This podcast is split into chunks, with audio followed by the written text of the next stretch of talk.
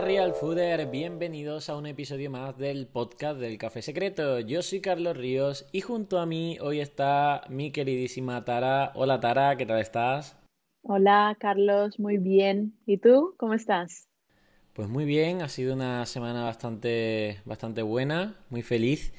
Y mm, ha sido el cumple de Leia, por cierto. ¿Es verdad? Sí, sí, que ya tiene un añito. Y lo vive, bueno, lo vive igual que siempre, durmiendo, comiendo y panza arriba. Y, mm, y muy bien, ¿qué, ¿qué tenemos hoy para hablar con nuestra audiencia? Hoy vamos a hablar de, bueno, antes de nada, felicidades por Leia, que siempre, yo creo que los animales cada día es, es una celebración, ¿no? No esperan a, a, tener el día de cumpleaños para celebrar. Yo creo que tendríamos que aprender mucho de los, de los animales, son presencia pura. Entonces, están en el momento presente constantemente. ¡Wow!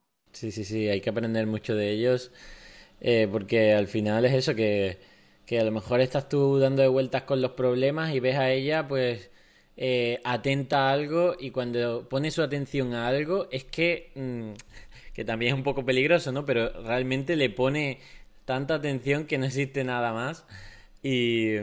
el flow, el estado de flow. El estado de flow lo tiene, vamos, vamos, muy bueno. Bueno, pues hoy vamos a hablar un poquito sobre los hábitos, pero vamos a hacer, si, si me permites, este podcast algo poético, ¿Qué te parece? Y antes de continuar con el episodio de hoy, te quiero recordar a nuestro patrocinador oficial Storytel. Storytel es esa aplicación de audiolibros que es el Netflix de los audiolibros. Solo con el pago de la suscripción vas a tener acceso a miles de audiolibros. Puedes acceder a Storytel gratis durante 30 días si te metes en www.storytel.com barra Carlos Ríos. Ahí tendrás un acceso para registrarte a través de este link y acceder durante un periodo de prueba de 30 días a todos estos audiolibros. Vamos a utilizar un poema que se llama Autobiografía en cinco actos de Portia Nelson y es un poema muy bonito porque en cinco actos nos va a describir de forma muy concreta cómo funcionamos los seres humanos con los hábitos, con las tendencias y con los patrones y cómo romper y darnos cuenta, ¿no? Entonces, me gustaría eh, que leyésemos el poema. De hecho, vamos a hacer un poco la forma de trabajo que yo suelo tener, que es que te voy a invitar, que cierres los ojos, que sientas el, el poema. ¿Y por qué me gusta que cerréis los ojos cuando escuchemos un texto, un poema, una canción? Porque disminuimos el ruido mental la conciencia visual es una de las, uno de los sentidos que más ruido mental genera. ¿Vale? Entonces os pido que, oye, tengo, vamos, eh, has cumplido enseguida, ¿no? he dicho cerrar los ojos y tú, ala, eso se llama confiar. Total. Vale, pues entonces, si te parece bien, eh, te invito a que cierres los ojos y vamos a empezar eh, con el poema. Autobiografía en cinco actos. Acto 1. Bajo por la calle. Hay un hoyo profundo en la acera. Me caigo dentro. Estoy perdido, perdida. Me siento impotente. No es culpa mía. Tardo una eternidad en salir de él. Acto 2. Bajo por la misma calle. Hay un hoyo profundo en la acera. Finjo no verlo. Vuelvo a caer dentro. No puedo creer que esté en el mismo lugar. Pero no es culpa mía. Todavía me lleva mucho tiempo salir de él. Acto 3. Bajo por la misma calle. Hay un hoyo profundo en la calle. Veo que está ahí, Caigo en él de todos modos. Es un hábito. Tengo los ojos bien abiertos. Sé dónde estoy. Es culpa mía. Salgo inmediatamente de él. Acto 4. Bajo por la misma calle. Hay un hoyo profundo en la acera. Paso por el lado. Acto 5. Bajo por otra calle.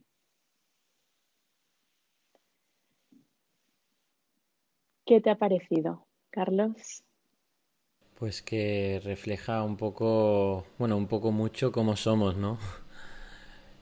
Pero, pero también cómo tenemos que pasar por cada acto sin, sin tampoco juzgarnos, ¿no? Porque muchas veces quizá nos juzgamos antes de tiempo y decimos, oye, debería, debería tener, haber cruzado por otra calle y no. Y no, no sabemos. Hasta que no pasamos, hasta que no transitamos, sí que hay un matiz en el acto 3 que me gustaría concretar, ¿no? Porque a veces da lugar a equivocaciones. Cuando dice, sé dónde estoy, es culpa mía. Yo más que culpa diría responsabilidad, porque eh, sí que podemos hablar de dos tipos de culpa, la culpa saludable y la culpa no saludable. Pero bueno, yo voy a meter ahí un pequeño matiz que sería la responsabilidad, ¿no? No es lo mismo cuando una persona habla de culpabilidad que de responsabilidad. ¿Con qué palabra te sientes tú más cómodo? Pues ahora que lo dices, eh, me siento muchísimo más cómodo con responsabilidad. Pero que hayas dicho que mm, hay también culpa saludable, me parece muy interesante. Esto lo dejaremos para otro podcast. Porque ahora también hay una tendencia en el mundo de la nutrición de, oye, no te culpes por nada, hazlo todo lo que quieras. Y bueno, pues eh, ahí hablaremos de, de, qué es la culpa, qué tipos de culpa no hay y todo este tipo de cosas, que también será importante. Pero bueno, sí que me identifico más con esa, con esa responsabilidad, es mucho más, mucho más eh, proactiva y consciente, ¿no? Quizá. Exacto, porque cuando Exacto, porque constructiva, ¿no? Al final constructiva porque cuando yo me responsabilizo, yo asumo, ¿no? Lo que, las consecuencias de mis actos. Yo no soy una víctima, yo soy una persona con el rol activo dentro de la situación. Y eso es muy importante, aunque parezca un matiz insignificante, muchas veces es, importante, ¿no? Y luego me parece muy interesante en este poema cómo hace la, transición, ¿no? En el primer acto me caigo y, no, no soy yo, mm, tardo bastante, ¿no? En el 2 ya me, todavía me resisto, vuelvo a caer y me resisto. En el 3 ya ahí es cuando ya abro los ojos y me doy cuenta, tomo conciencia, porque me doy cuenta de que es un patrón, es un hábito. No es algo que yo esté eligiendo, sino que cuando tenemos un, hábito implantado, eh, generamos una, vía, una red neuronal en el cerebro. Y tú imagínate que durante 20 años has hecho lo mismo. Entonces, jolines, si 20 años has hecho lo mismo, yo creo que nos va a llevar un pelín de tiempo, ¿no? La buena noticia es que si le ponemos conciencia, que es la parte que más se trabaja desde la meditación, y ahora hablaremos un poco de la mente reactiva o la mente pensante y la mente observadora o la mente no reactiva. Entonces, eh, me parece un matiz importante, ¿no? Que en el momento que yo me responsabilizo y digo, ah, ahí ya tengo el poder, ¿no? Ahí yo ya cojo el, recupero el poder y digo, ah, pues puedo elegir, porque si yo soy una víctima, soy una víctima de las circunstancias. En cambio, cuando yo soy la responsable, pues yo ya tengo un rol activo de, ah, pues ahora puedo elegir qué quiero hacer. Y a lo mejor... Me ha parecido curioso, ¿no? Eh, dos veces caer puede ser, puede ser mala suerte, pero tres ya es un patrón, ¿no? o sea, puede ya es un patrón. Ya ahí se, hay que reconocerlo.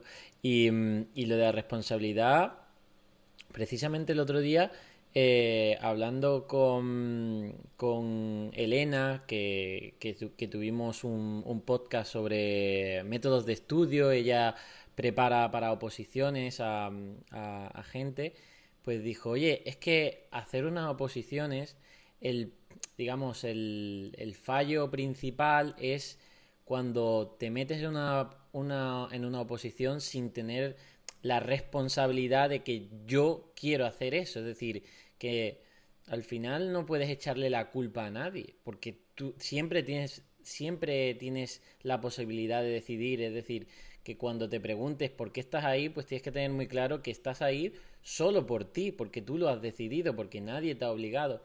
Y otra de las cosas que, decía, otro de los errores es meterte directamente en una oposición y en una academia de oposiciones sin esa conciencia de que, oye, tú eres responsable a día de hoy de, digamos, de, darlo todo para, para aprobar si quieres. En cambio, generalmente en el sistema educativo lo que has ido pasando de sitio a sitio porque te han llevado hasta allí. Entonces estás como siempre en la, en la, en la casilla de, de salida, ¿no? Y eso es lo que tenemos que evitar un poco, esos patrones que nos ponen siempre en la, en la casilla de salida ¿Por qué no? Porque realmente nosotros tenemos el poder, ¿no? De decidir eh, qué es lo que hacemos, ¿no? Exacto. Bueno, a veces mm, tenemos las circunstancias adecuadas y a veces no, ¿no? Y tenemos que tener también en cuenta esas limitaciones que a veces están ahí y es una realidad. Pero sí que es muy importante eh, recuperar el poder, recuperar nuestro, nuestra elección, ¿no?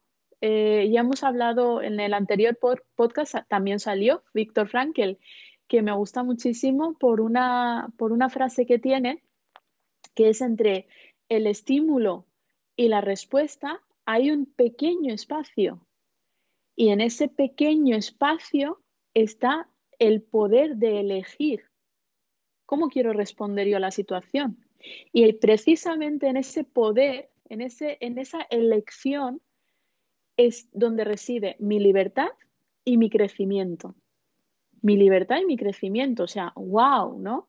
Una persona que, pasó por lo que pasó. Eh, bueno, yo hago una, invitación a, leer y a investigar un poquito sobre este, este autor, que es muy, muy interesante. Pero fíjate, entre el estímulo, las, las circunstancias, la situación y nuestra respuesta hay un pequeño espacio ¿Y la tendencia cuál va a ser? El poema nos lo dice claramente, ¿no? Caernos, ir directos al, hoyo. Pero si yo no veo el hoyo o si yo no me caigo en el hoyo, yo no me doy cuenta de que hay un hoyo. Entonces me caigo y salgo. Me vuelvo a caer y digo, ostras, esto se está repitiendo. Me vuelvo a caer y digo, vale, ya está, ya me he pillado. Tomo conciencia. El primer paso siempre es tomar conciencia. Y una vez que ya tomo conciencia de mi patrón y me siento, porque es que nos tenemos que sentar con nuestra incomodidad. Si no, no vamos a, no vamos a, poder, exacto, no vamos a poder crecer. Tenemos que tener de frente, ¿no? De hecho, fíjate, la negación es un mecanismo de defensa brutal y lo utilizamos muchísimas personas. Cuando, cuando queremos desconectarnos ¿no? de la experiencia, ¿Cuántas veces nos ha pasado, Carlos, que algo nos está pasando, ¿no? En una discusión, por ejemplo, que alguien nos dice algo y tú dices, no puedes decirme eso. no, perdona, ya, ya te lo ha dicho. No, no luches contra, contra la realidad porque la realidad ya es. Entonces, el, el hoyo y que yo ya, ya me haya caído ya es una realidad. Ahora la pregunta es, ¿dónde está mi crecimiento? ¿Qué elijo? quedarme ahí o decir, ostras, pues mira, es que esta calle siempre me lleva al mismo sitio. Este poema yo creo que lo podemos utilizar para casi cualquier historia, ¿no? Ah, lo podríamos eh, encajar perfectamente casi a cualquier situación. Sí, en relaciones amorosas. En relaciones, exacto los patrones que se repiten una y otra y otra vez. Que muchas veces, como dice, bueno, las primeras relaciones amorosas casi que vas a tener que chocarte para, para ir aprendiendo, ¿no? Decir, oye, que es que al final es, es la escuela de la vida, ¿no? Que normalmente en, los, en los libros se puede aprender mucho y, lo aconsejamos siempre para, para prevenir, para, para formarte o para concederte herramientas, ¿no?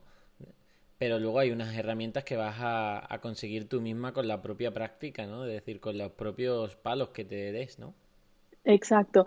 Yo he trabajado mucho con adolescentes y siempre me dicen, jolines, es que a mí no me gusta ir al colegio, al instituto. No entiendo por qué tengo que estudiar esto, esto y esto. Y digo, vale, yo si quieres hay una teoría, yo sí te la cuento, ¿no? Entonces se resisten un poquito porque están en la edad de resistirse.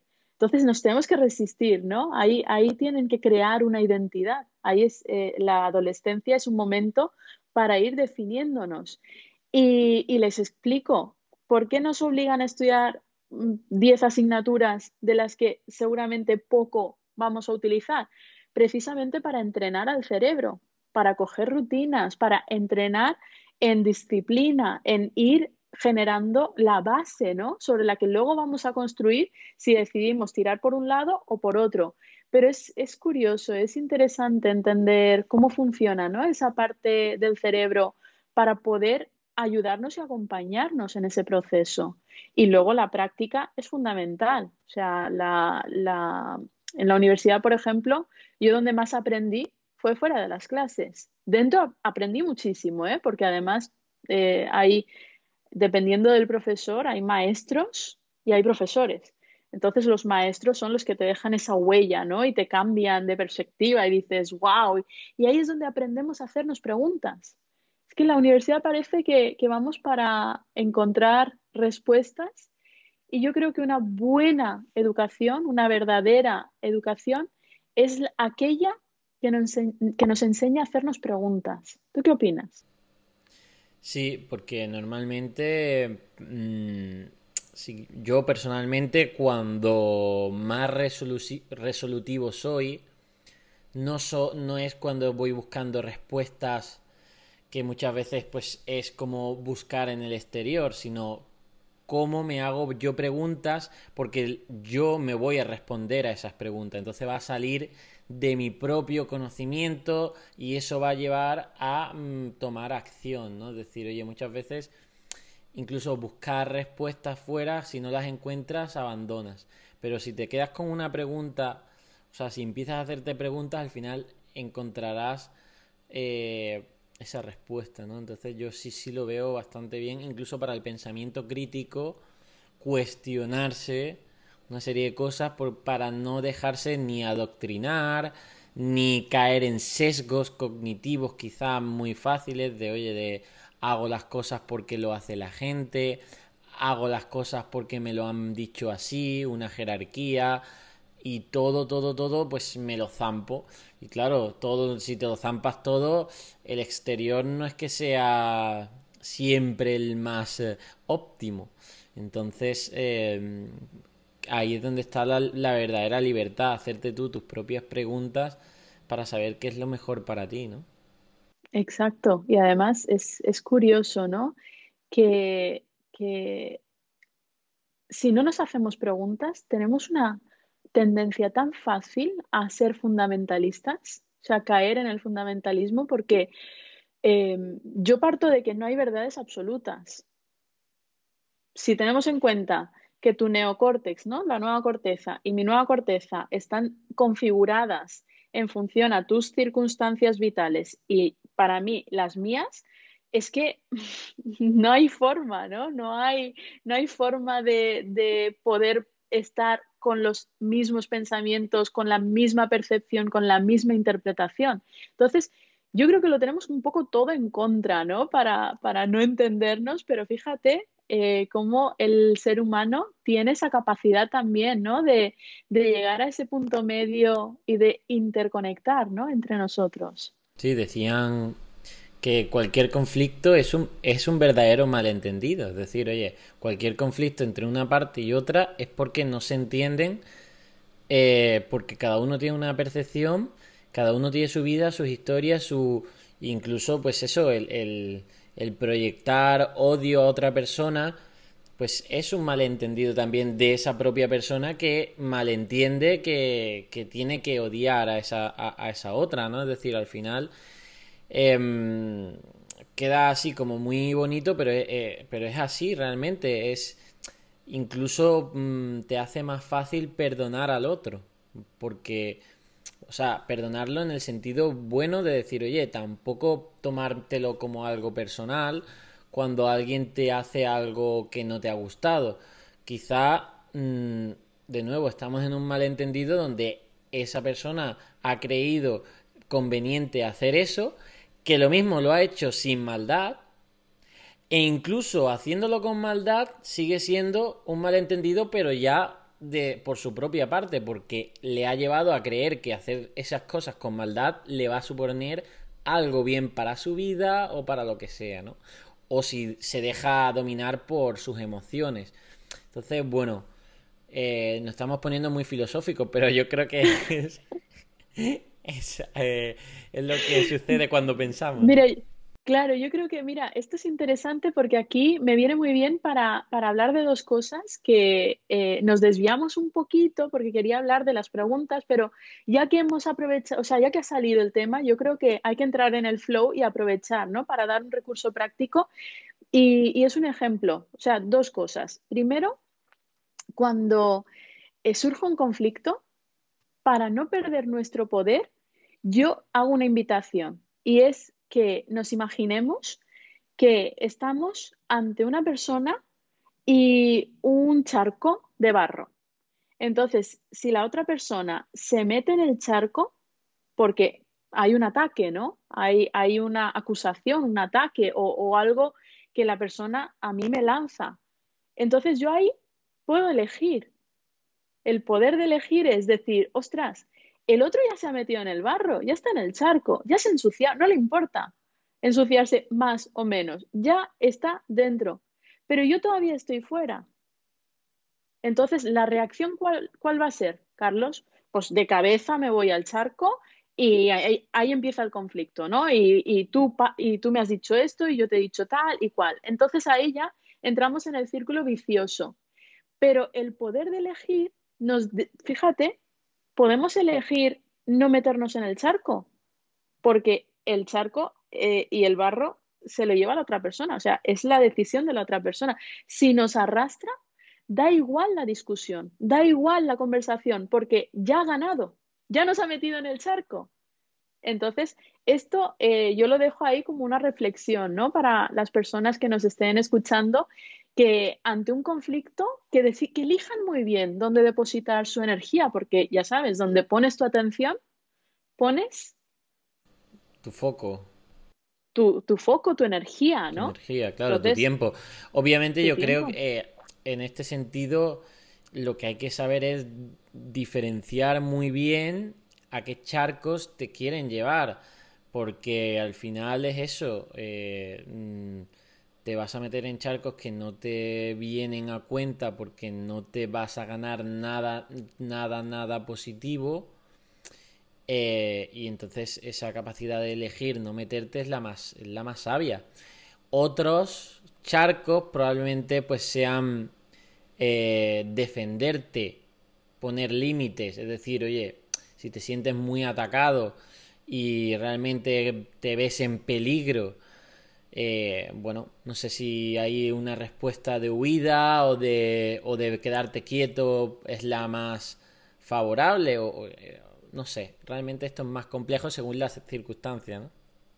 Claro, yo creo que podemos ahí desde fuera decirle, oye, mira, perdona, es que no, mira, yo es que no me quiero ensuciar, entonces cuando quieras te sales del barro y desde aquí podemos hablar pero yo no voy a entrar, porque entrar en el, en el charco es ponerme en el mismo lugar, ¿no? De la otra persona. Es como si, Entonces... si en lugar de resolver ese conflicto, esa persona que está en el charco es porque ya te está insultando, te está maltratando, entonces claro, no te pongas, no respondas con ese, con esa mismo, con eso mismo Y eso, y eso también es poner un límite, ¿no? Decir, mira, e, el que insulta o el que habla de esta forma eres tú. Yo, yo no, mis valores no me llevan ahí, entonces yo no me voy a meter. Es que fíjate, Carlos, yo creo que muchas veces las, reacciones así de, de, como de mucha carga emocional son en realidad momentos en los que nos arrastran. Total. Fíjate, ¿no? Y, y aquí está la segunda cosa que yo quería comentar. Cuando estamos bajo una emoción potente, sobre todo si es la rabia o la tristeza, tenemos que hacer stop porque ya sabemos, o sea, a estas alturas ya sabemos que eh, hay emociones que son universales, entre ellas la tristeza y la rabia o la ira son emociones universales. ¿Qué quiere decir? Que todos, absolutamente todos, sentimos esas emociones. Entonces, no, no puede ser que sea solo mía, ¿no?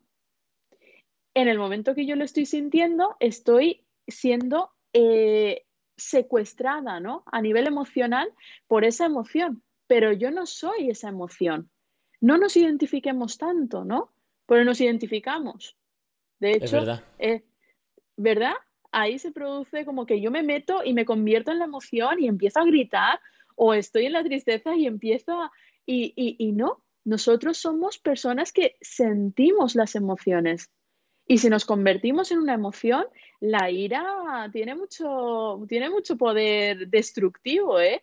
Tiene poder también de poner límites, pero cuando se nos va de las manos, ojo. El otro día, el otro día vi un vídeo de, de, una, de una pobre señora que, bueno, no sé en qué contexto sería, pero era como en un contexto sanitario. Tenía pinta de ser una clínica privada. Y le dijeron, súbase la mascarilla y la, la, mujer, la mujer reaccionó con ira, que me suba la mascarilla y no sé, tiró algo, vamos, de estos vídeos que se hacen virales por, por el por el tema, ¿no? Y, se la tuvieron que llevar entre, entre varios. O sea, imagínate. Pues, pero eso eso es un, un, ejemplo muy, muy radical de cómo te puede secuestrar la ira, ¿no? Que... Totalmente. Y, y ahí, ojo con, con, dejarnos llevar, ¿no? Ahí, eh, en ese momento es donde tenemos que sacar los recursos de, del mindfulness, de la meditación. Y es darnos cuenta, ¿no? Tomar conciencia de repente de, ostras, espera, espera, espera, esto no soy yo, esto es la rabia. Voy a dejar un espacio y yo siempre digo lo mismo, digo, vete al baño Sal, sal de ahí. Si estás con tu pareja, vete al baño. Si estás en el trabajo, vete al baño. Si estás en, en algún sitio donde te puedes asomar a la calle, salte, que te dé un poquito el aire para que la emoción pase por ti. No te enganches. En el momento que nos enganchamos ya destruimos, ¿no? Podemos ser muy destructivos. Entonces, esto es muy importante, Carlos, en, el momento que estamos, que tenemos pues, casi todos los nervios un poco a flor de, de piel, tenemos que tener cuidado con no identificarnos con las emociones. Y fíjate, digo las emociones, no nuestras emociones, porque es que hay emociones que son universales y esa no identificación es la que genera espacio entre esa mente pensante de la que hablamos, la mente reactiva, y la mente observadora, la mente que dice, espera, espera, o sea, esto, ahora la, la, ira está pasando por mí porque me han hecho un comentario que no me ha hecho ni gracia, pero yo no tengo por qué hacer ese, ese, seguirlo, ¿no? Alimentar eso. Puedo dejar que pase y luego cuando pase esto y yo vuelvo a ser Tara, porque cuando yo siento rabia, yo soy rabia, yo dejo de ser Tara. Es, de hecho, la actividad de la nueva corteza, que es lo que a mí me hace ser yo, disminuye. Es toda la parte del sistema límbico, la que está pum, pum, pum, ¿no? Entonces, voy a, voy a esperar que la parte más racional y más eh, coherente vuelva y desde ahí decir, ostras, me voy a sentar, oye, no me ha gustado este comentario y poder hablar desde, desde el yo adulto, ¿no? Y ahí trabajo, yo creo que es importante trabajar mucho con los, los pequeños que nos salen, ¿no? Yo, mi pequeña se llama Tarita. Seguro que hay un Carlitos que también con las pataletas, aunque tengamos 20, 30, 40, 50 años, sale, ¿verdad? Seguro. Entonces, es muy importante sostener a esos niños que, que generan uh, mucha marcha, ¿no? Sí, hay, pero hay gente que... Todos conocemos a alguien que, que se justifica mucho de, oye, yo soy así, ¿no? Es decir, eh, hay, hay personas que realmente luego piden perdón, ¿no? Porque tienen como, es que tengo un pronto, ¿no? Tengo un pronto muy malo. O es que luego se arrepiente, ¿no? Porque esa, ese pronto, esa rabia, pues le, le hace eh, tener una vida más complicada en lugar de más fácil, porque al final, pues, estás metiéndote en conflicto en uno u otro, ¿no? Entonces, que esas personas que dicen, es que yo soy así, eso es realmente mentira, ¿no? Bueno, eso eh, ya... o sea, que hay se puede decidir, ¿no? Nadie nace determinado, ¿no? En cuanto a emociones. No, yo, yo, no creo que sea así. De hecho, tenemos un potencial impresionante, ¿no? Para cambiar, para mejorar y, ya no hay excusas. O sea, ya no es que podamos cambiar hasta los 20, 30 o 50. Ya hasta los 90 años yo puedo aprender. El ritmo, la forma de aprendizaje cambiará. A lo mejor es más lento el proceso cuesta un poco más, pero ya no tenemos excusas. Podemos aprender y podemos cambiar cuando realmente nosotros queramos. Entonces, ante esas personas, ¿no? De, y luego, ojo con lo que has dicho porque es muy interesante. Se arrepienten, ¿eh? Y es verdadero arrepentimiento. ¿Por qué? Hombre, imagínate, es que cuando salen eh, palabras desde el sistema, eh, perdón, el límbico, ¿no? Toda la parte emocional, cuando la persona vuelve en sí, o sea, cuando eh, ya la emoción, la rabia empieza a calmarse y Tara vuelve a ser Tara, Tara dice, ostras, ¿qué he hecho? ¿Qué ha hecho la rabia? Cuando me he identificado con la rabia, claro, yo a nivel exterior, a mí no me ven solo la rabia, ven a Tara enfadada. Entonces, esto, esto es algo que se nos olvida, ¿no? Y luego las personas que se justifican con, es que ya me conoces, tengo un pronto tal, yo siempre digo dos cosas. La primera, le puedes decir, bueno, pues eh, conmigo están estos límites, a mí no me gusta y para mí esto es importante, entonces vamos a ver si lo podemos negociar y si no, eh, tomar distancia, porque puede ser, eh, puede terminar en una relación tóxica cuando aceptamos este tipo de, de patrones, ¿no? De una persona. El otro día me hicieron una pregunta sobre las personas tóxicas, ¿no? Y, ya que estamos, me gustaría matizar, yo no creo que haya personas tóxicas. Todos podemos ser tóxicos. Tú en algún momento seguro que has sido tóxico. Yo he sido tóxica y soy consciente porque a veces en, circunstancias y en relaciones determinadas se pueden dar patrones. Entonces hay relaciones o vínculos que pueden ser tóxicos, pero de ahí a que las personas seamos tóxicas o no, pues es un término que a mí me, asusta un poco, ¿no? Porque lo, escucho mucho y está como muy de moda. Y, y esto es importante recordarlo, ¿sí? Sí, al final serán más, claro, hay, hay emociones que son mucho más negativas eh, y que te pueden llevar por malos caminos. Si hay personas que tienen esas emociones instauradas en patrones durante mucho tiempo, pues los podrás reconocer para alejarte, para tomar distancias. Y lo peor es que sean, es que tengas vínculos emocionales, ya sea sentimental, porque incluso pueda ser una pareja a la que te sientes atraída por otras circunstancias, quizás eso no te gusta, ¿no? De esa persona, pero te gusta otras cosas o te sientes atraído por otras y te encadenas a eso. O ya directamente por, por un vínculo de, oye, de familiar o de amistad. Y hay que saber detectar aunque bueno, lo primero es saber detectarte tú, porque muchas veces vemos eh, lo malo todo en, eh, en, fuera. Y primero hacer esa introspección de decir, oye, vale, estaré haciendo yo algo mal, ¿qué puedo corregir? Ponerlo a lo mejor sobre Autocrítica. la mesa. Exacto. Dejarte ayudar, porque muchas veces nos encerramos y decir, oye, venga, pues eh, eh, el, que quiere cambiar se deja ayudar. Y dice, oye, si realmente lo estoy haciendo mal, pues ayudarme a hacerlo. El que no quiere ayuda es porque realmente no quiere, no quiere cambiar, no quiere, incluso no quiere asumirlo, ¿no? Entonces está claro que, que ahí, y bueno, y esas personas que te dicen, es que yo soy, ya me conoces, yo soy así, bueno, pues si sabes que eres así, por lo menos has tomado conciencia. ¿Por qué quieres seguir siendo así si esa característica no es buena y sabes que te va a poner en dificultades? Cámbiala, ¿no? Es decir, es... Exacto. Ahí es donde está. Y tú, siempre podemos hacer como una pequeña invitación, ¿no? Y siempre digo, a través de la pregunta, ¿tú cómo te sientes estando así? ¿O cómo van tus relaciones? Más que cambia o no cambies, ¿no? Pregunta, porque la otra persona entonces se queda con la mosca detrás de la oreja de, ostras, pues jolines, qué preguntita, ¿no? Me acaba de hacer y ya le estás creando, fíjate, volvemos a la importancia de las preguntas, ¿no? Y aquí te voy a leer otro poema. ¿Qué te parece? perfecto. Bien, este poema es de, de Rilke y se titula Amar las preguntas. Entonces voy a leerlo y, ahora reflexionamos un poquito sobre este poema que también es muy, muy interesante. ¿Vale? Entonces, cerramos los ojos y dice así, ten paciencia con todo aquello que no se ha resuelto en tu corazón e intenta amar las preguntas por sí mismas. como si fueran habitaciones cerradas o libros escritos en una lengua extranjera.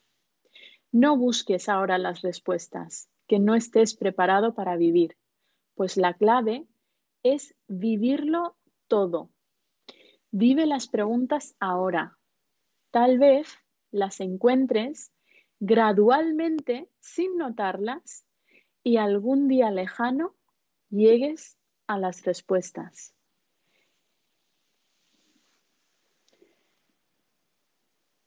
Colorín colorado, este poema se, ha, acabado. Me ha gustado mucho.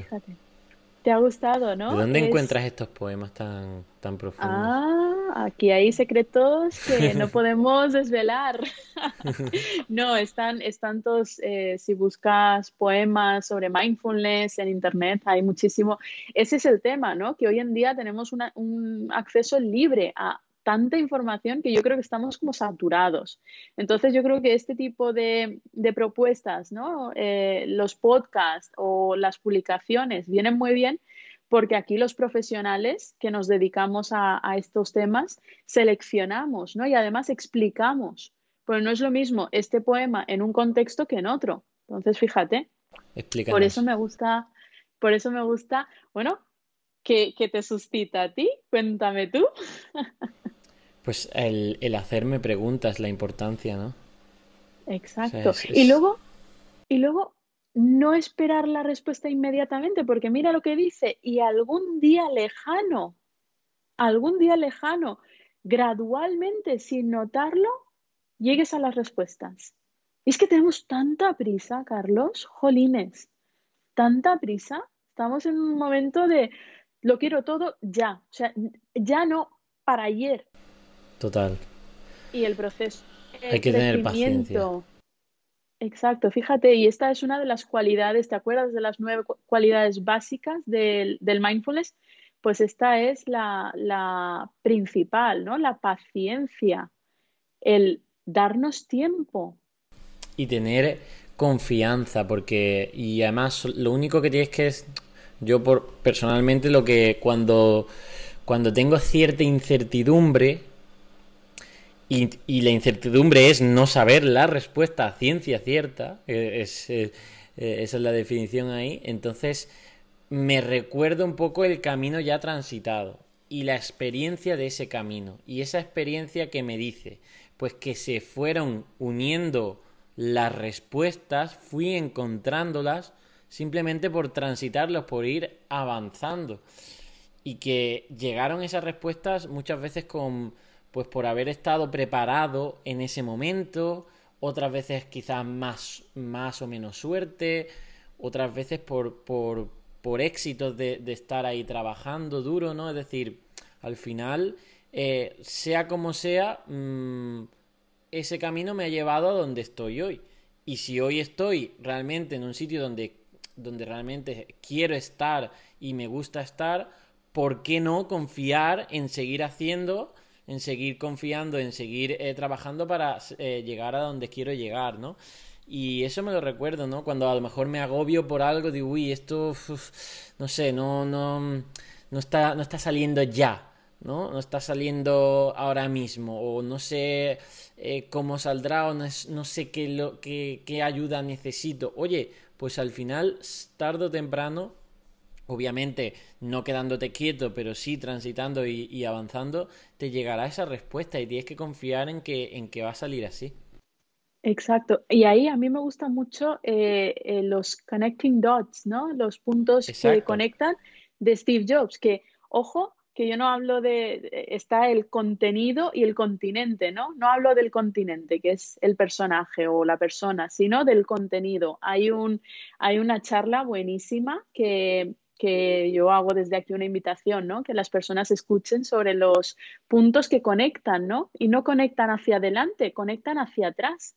Entonces, el secreto es ir viviendo, transitar, transitar y ya en algún momento todo va a tener sentido. Cuando mire, si no, párate en este momento y mira hacia atrás. Y algunas rupturas, algunos trabajos que no salieron, algunas respuestas que fueron no, ¿nos han hecho realmente un favor? Porque estamos donde estamos, ¿no? Y luego lo que has dicho sobre la incertidumbre que me encanta, es que la mente, la mente reactiva, no soporta la incertidumbre. Entonces, no nos queda más remedio que aprender a irnos a la mente que es la observadora, la mente no reactiva, porque desde ahí podremos sostener esa incertidumbre.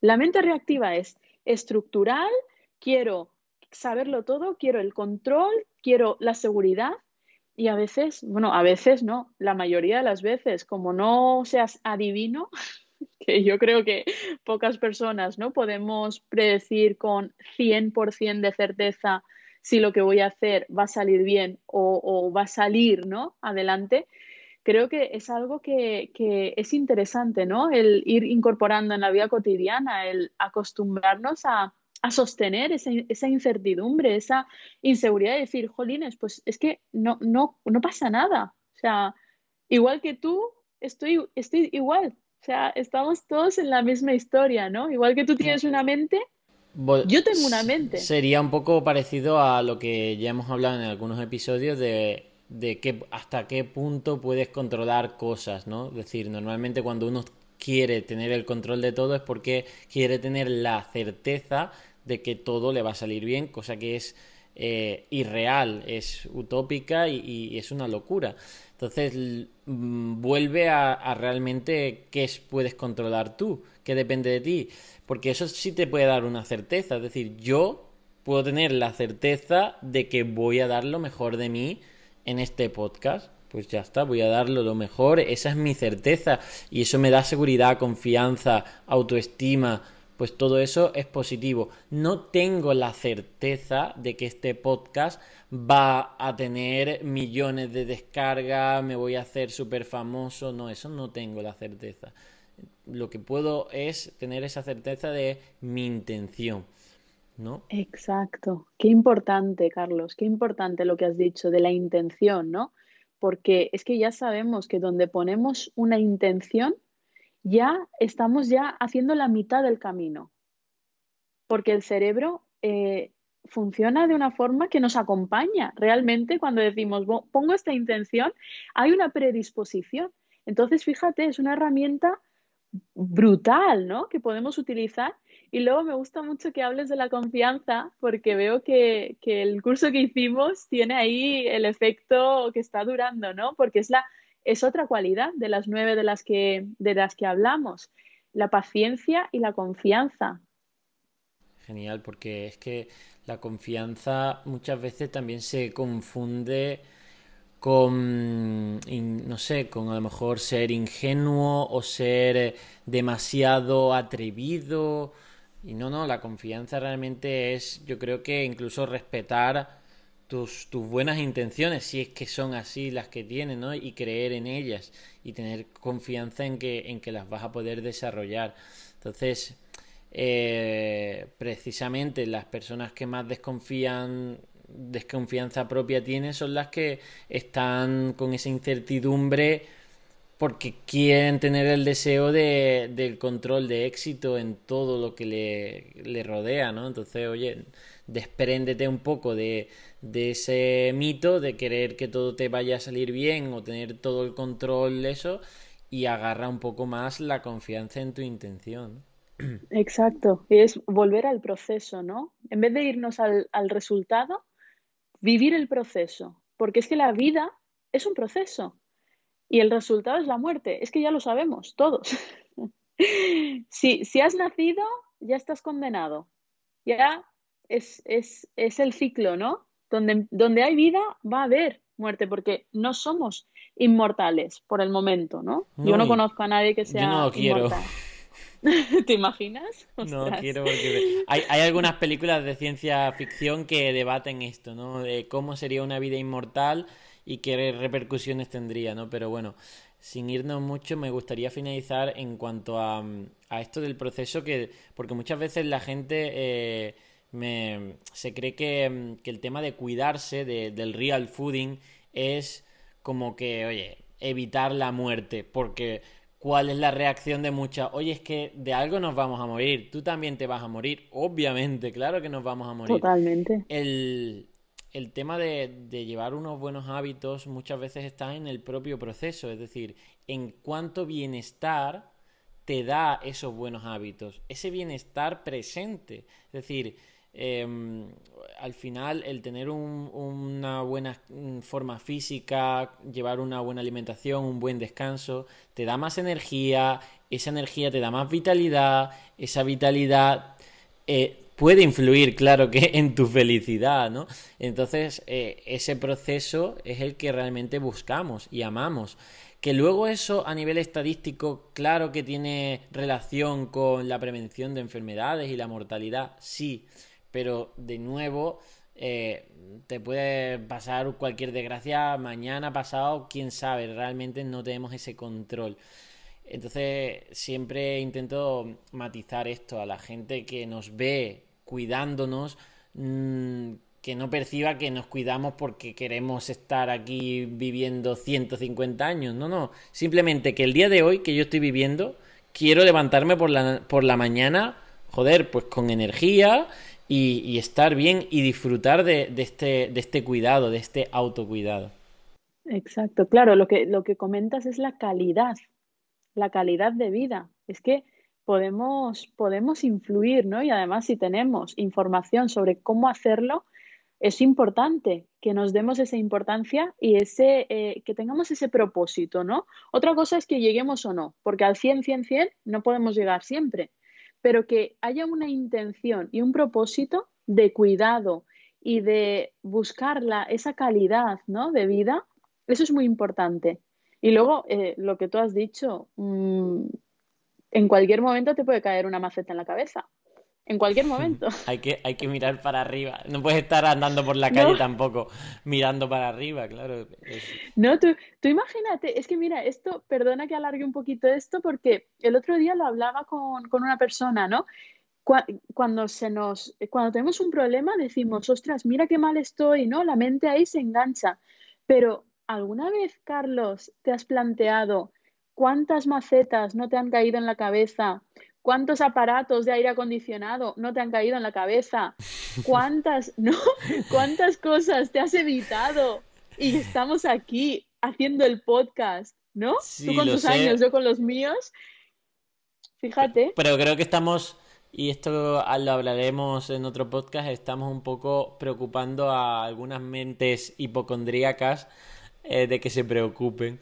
Entonces, eh, no, en otro podcast hablaremos de esto, de oye, cómo muchas veces incluso hay personas que, que, se preocupan por esto, o del miedo, podemos hablar incluso del miedo a enfermar, a la muerte y todo esto, y cómo combatirlo, porque muchas veces a, a mucha gente le genera, le genera verdadera ansiedad, y más ahora con el, con el mm. tema del COVID. Entonces, ¿cómo podemos abordar ese ese miedo constante a enfermar, cómo lo, solventamos, ¿vale? Entonces, pues eh, muy bien, ha quedado muy buena esta charla, como siempre, muy reflexiva, muy, muy intelectual, o por lo menos yo lo, lo recibo así, conecto muy bien siempre contigo y con las conversaciones que, que tengo contigo, además es un placer y creo que para la audiencia también lo es. Así que nada más, eh, muchísimas gracias Tara por, por tu, por tu presencia. Muchísimas gracias, Carlos. También por la tuya, porque es que esto es un, es un diálogo, ¿no? Sin ti esto no se produce tampoco, así que agradezco tu presencia, honro tu presencia y también sí que me gustaría dejar eh, eh, un mensaje que sería que las personas que nos ven y nos escuchan, que nos dejen también en los comentarios si les gusta este formato, si les gustaría que hablásemos de un tema concreto, ¿no? Porque ya que el tema de los podcasts está un poco más abierto, a mí sí que me gustaría recibir un poco esa parte de esa interacción, ¿no? También con las personas que nos escuchan y que puedan decirnos, oye, pues si podemos enfocarlo hacia aquí o hacia allá, pues sería una muy buena contribución. Perfecto, pues se lo dejamos a la audiencia que escriban en los comentarios de YouTube, que nosotros dejamos este podcast en YouTube para los que queráis vernos las caritas, o en los comentarios de iBox, o mm, dejarnos a lo mejor un comentario privado eh, si es que yo me da tiempo a leerlo, pero sí que estoy ahí pendiente de vuestro feedback para, para daros el contenido que queréis. Así que bueno, pues no, no, no me lío más. Eh, nos vemos en el siguiente episodio. Hasta entonces, adiós.